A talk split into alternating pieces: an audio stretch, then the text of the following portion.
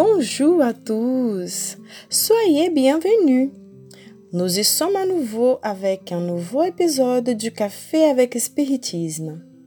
Aujourd'hui, nous vous présentons un texte de William Jacob du chapitre 21 du livre La force de l'un. André Triguero parle sur les invisibles et déjà au début, il explique le titre du message. Nous avons autour de nous plein de personnes invisibles. Et je ne suis pas en train de parler des fantômes ou des désincarnés. Je parle de gens comme nous, avec un corps matériel, en chair et en os. Des gens que nous ignorons, par qui nous passons sans nous arrêter, sans regarder, en détournant les regards dans l'indifférence totale. C'est le cas des travailleurs qui font les ménages des toilettes dans les entreprises publiques ou privées. Ils sont insérés dans une catégorie qui souffre et qui est constamment ignorée.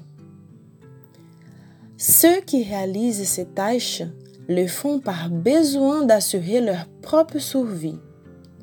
Bien que ce soit digne et nécessaire, ce n'est pas raisonnable de croire que quelqu'un exerce ce métier par vocation. Reconnaître cette occupation comme importante, c'est le premier pas pour que nous changions certaines choses dans notre routine. Qui n'aime pas rentrer dans des toilettes propres et qui cela sente bon? Des toilettes sales, fétides et en plus désagréables risque de faire du mal à notre santé. Donc, le minimum que nous pouvons faire quand nous rencontrons un employé des ménages de toilettes, c'est le saluer. Bonjour, bonsoir. Si vous souhaitez faire plus, vous pouvez le remercier pour le bon travail, car cet employé a le mérite de cette reconnaissance. Maintenant, remarquez, si vous les saluez, soyez prêt à témoigner la surprise qui arrivera de l'autre côté. Vous allez faillir entendre les pensées de quelqu'un qui est déjà habitué à vivre dans l'obscurité. Oh là là, quelqu'un a réalisé que je suis là, que j'existe. Et voilà, un invisible démon dans le monde. Disons que le contraire de l'amour ne serait pas la haine, mais l'indifférence. C'est là, grâce au fait que nous tous, nous avons besoin d'être aperçus, nous voulons de l'attention, de l'amour, de l'affection, de la reconnaissance et du respect. Nous sommes des êtres sociaux et quand nous vivons dans un groupe cette couverture de l'invisibilité nous distingue négativement, notre estime de nous se réduit davantage. Il faut voir plus loin.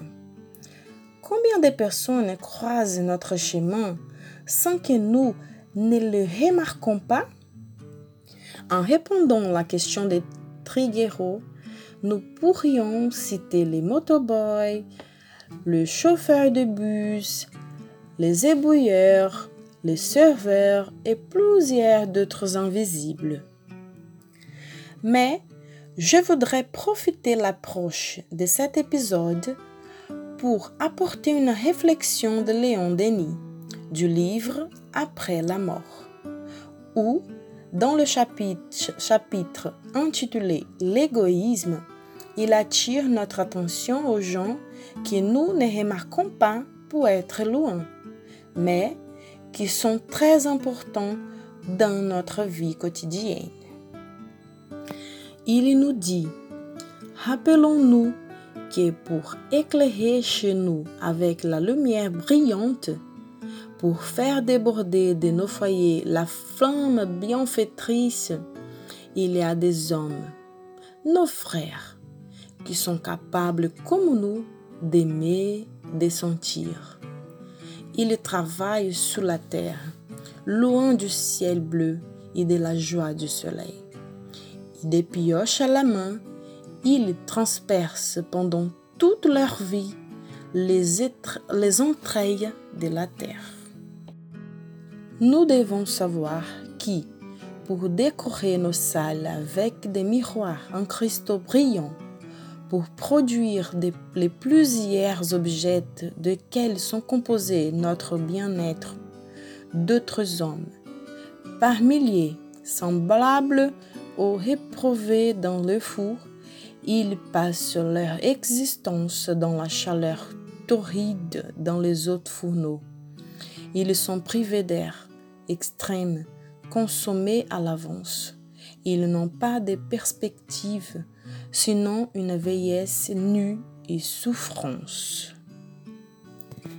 Et nous ne pourrions pas laisser de souligner un autre type des invisibles pour une bonne partie de la société, qui sont les gens qui vivent à droite et à gauche sans avoir où dormir ni de quoi manger.